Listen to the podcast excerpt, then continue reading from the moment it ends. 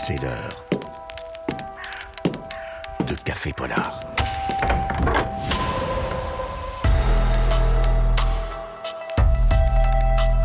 Catherine Fruchon-Toussaint. Jean-François Cadet. Oui, c'est jeudi et donc Catherine Fruchon-Toussaint nous a rejoint. Bonjour Catherine. Bonjour Jean-François, bonjour à tous. Aujourd'hui, vous nous emmenez dans un des lieux les plus emblématiques de la police française. Oui, en immersion dans un bâtiment historique au cœur de Paris, face à la Seine, qui a inspiré bien des écrivains et des cinéastes. Voilà une invitation pour demain 11h36 que les orfèvres, hein? J'aimerais confirmer tout ça. hein? D'accord. Vous voulez voir la fin du spectacle Une invitation ou une autre hein Merci. Seulement comme moi je suis pas obligé d'accepter, je vais me coucher. Bonsoir. Nous voici donc au quai des Orfèvres, immortalisé ici par le film éponyme de Henri-Georges Clouzot. Au numéro 36 exactement, cette adresse mythique de la police judiciaire et brigade criminelle, où ont officié les plus grands flics de France, comme Robert Brossard, un lieu célèbre associé aussi au commissaire Maigret de Simenon, et qui enfin a donné son nom à une récompense littéraire, le prix du quai des Orfèvres. Alors un prix euh, assez ancien, il a été créé en 1946 et qui est d'ailleurs très particulier Catherine. Oui, il est réputé incorruptible, car le jury, composé d'une vingtaine de membres, tous issus du monde judiciaire, choisit sur manuscrit anonyme. Ah oui. Donc aucune indication sur l'auteur, ni son genre, son âge, sa profession, seul compte le texte. C'est dire que c'est une récompense très juste. Qui a couronné pour euh, la dernière édition, l'édition 2024, un roman intitulé Ne me remerciez pas, publié aux éditions Fayard, et vous avez euh, rencontré le regagnant. Il s'appelle Martial Karoff. Il est déjà l'auteur d'une vingtaine de titres, donc il a une carrière solide. Et pourtant, il a vraiment souhaité concourir pour ce prix qui pour lui était un Graal, comme il me l'a confirmé. Oui, c'est un rêve. C'est un, un rêve qui a été travaillé. C'est-à-dire que c'est pas tombé du ciel. Je, je c'est- et on peut pas l'avoir comme ça. Ce, prix-là, il faut quand même le travailler parce que ça demande quand même une certaine rigueur au niveau de la, procédure et tout ça. D'autant plus que je suis pas dans le milieu police-justice, donc il a fallu que je, je bosse. Mais euh, autrement, oui, c'est un rêve, évidemment.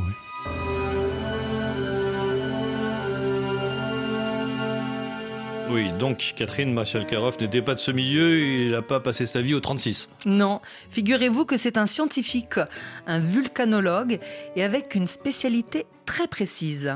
Si je veux être précis, je suis magmatologue, c'est-à-dire que je travaille sur des, sur des magmas, les roches volcaniques, les roches plutoniques, comme les granites par exemple.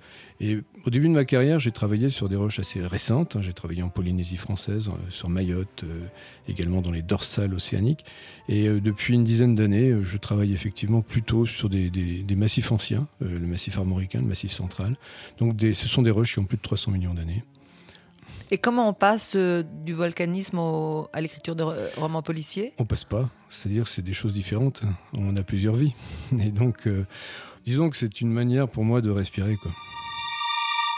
De faire autre chose, d'avoir une respiration dans ma vie, dans ma carrière. Mais tout de même, Catherine, est-ce que sa profession inspire Martial Karoff quand il écrit? Ici, oui, parce qu'en effet, c'est dans le milieu scientifique que se déroule son intrigue avec un premier meurtre dont est victime un chercheur empoisonné par des diatomées. Alors, Je ne sais pas du tout ce que c'est. mais Je vais vous, allez nous expliquer. oui. Ce sont des algues microscopiques dont certaines sont très toxiques. C'est donc une arme invisible, idéale pour tuer un collègue, en somme, Martial Karoff. C'est pas moi. Par la plume, Oui, oui, oui. Bah, il faut, de toute façon, quand on écrit un roman policier, il faut qu'il y ait des morts. hein. C'est un peu obligé. Bah, donc voilà, là, c'est un, un collègue, pas très sympathique d'ailleurs, pas très sympathique, qui va être assassiné et qui va donc euh, s'effondrer devant, devant ses étudiants. C'est le début du livre. Et ensuite, on va mener une enquête qui va nous, nous- nous faire connaître un petit peu les, les- les méandres de, de- de ce, de cet institut de recherche où il se passe des choses pas toujours très, euh, très sympathiques. un institut de recherche qui ressemble beaucoup à un panier de crabes, si je peux me permettre. hein. C'est ça l'ambiance euh, entre chercheurs? Alors oui et non, c'est-à-dire que je me suis inspiré de- du vécu évidemment, mais j'ai accentué les traits, évidemment. On s'entretue pas à l'université. avec du vol de données, Ouais. avec euh, du harcèlement sexuel, avec euh, de la Des- délation Et des meurtres. et des meurtres. Euh, ça fait quand même beaucoup pour ces scientifiques, non? Oui, ben justement, je m'inspire du vécu, de la réalité, mais je pousse un peu, je tire un peu sur les, sur les caractéristiques euh, que j'ai pu rencontrer, que j'ai pu vivre. Et là, en l'occurrence, comme c'est un milieu un peu particulier, il y a certaines choses qui vont ressortir un peu plus. S'il y avait une chose à ressortir, c'est surtout l'ego. Ça, c'est vraiment quelque chose qui est particulièrement exacerbé dans le monde euh, scientifique, peut-être aussi d'ailleurs dans, dans le monde artistique d'une manière générale. C'est assez normal d'ailleurs, c'est humain. Hein. On a, on a tendance à, à essayer de, de, mettre en valeur le, le, le travail qu'on fait. Mais comment vos collègues ont-ils réagi? Étonnamment bien. Je m'attendais à ce qu'il y ait des, un regard un petit peu critique sur ce, travail, sur ce roman. En fait, non, ils ont, je pense, suffisamment de recul pour pouvoir faire la part des choses.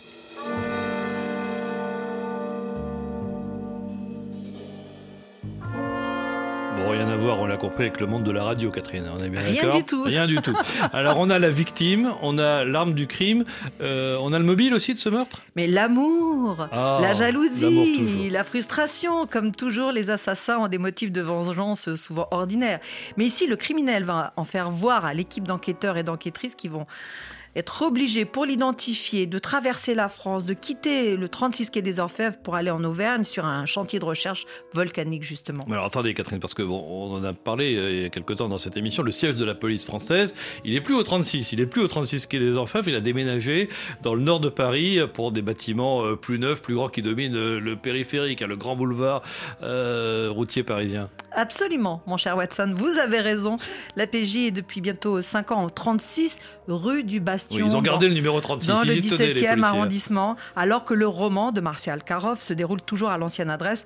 Je lui ai demandé si c'était par nostalgie. Oui, un petit brin de nostalgie, effectivement. Donc j'ai reculé mon, intrigue dans le temps d'une dizaine d'années pour que justement ça puisse encore se faire euh, juste avant le déménagement, euh, quai des Orfèvres. Oh, c'est un clin d'œil, c'est oui, parce que bon, voilà, il y a une petite nostalgie euh, que tout le monde a, d'ailleurs, que les, les policiers l'ont aussi. Et bon, je trouvais que c'était plus sympa. Vous avez pu vous y rendre au 36 quai des Orfèvres À l'extérieur, je suis jamais rentré à l'intérieur. C'est un rêve? Oh, bah, je pense que je le ferai un jour, ouais. j'aimerais bien. maintenant que vous avez le prix, vous avez le droit Ah oui, pourquoi pas. J'essaie de t'expliquer qu'il ne s'agit pas d'un dossier comme les autres.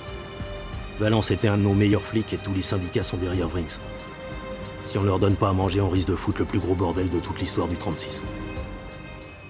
Encore un extrait de film qui rend hommage au 36 quai des Orfèvres, un film d'Olivier Marshall. Alors un mot sur le titre, ne me remerciez pas. À quoi fait-il allusion selon vous, Jean-François? ah bah, absolument rien. Eh bien, c'est en référence aux remerciements que les chercheurs font à la fin de leur publication scientifique, en ah. citant toutes celles et ah ceux qui les ont aidés, qui l'ont aidé dans son travail. Et ici, visiblement, ça plaît pas à une personne, d'où ce titre Ne me remerciez pas de Martial Karov, qui est donc publié en poche chez Fayard, comme tous les lauréats du prix du Quai des Orfèvres, qui cerise sur le gâteau est souvent une excellente vente en librairie, autour de 200 000 exemplaires, qui explique aussi pourquoi il est tant convoité par les auteurs de Polar. Et puis pour finir, l'intégralité de cette rencontre est évidemment sur le podcast Café Polar. Absolument. Est-ce que j'ai le droit de vous dire merci, euh, Catherine? Oui, vous avez le droit de, de me dire merci. Eh bien, merci beaucoup.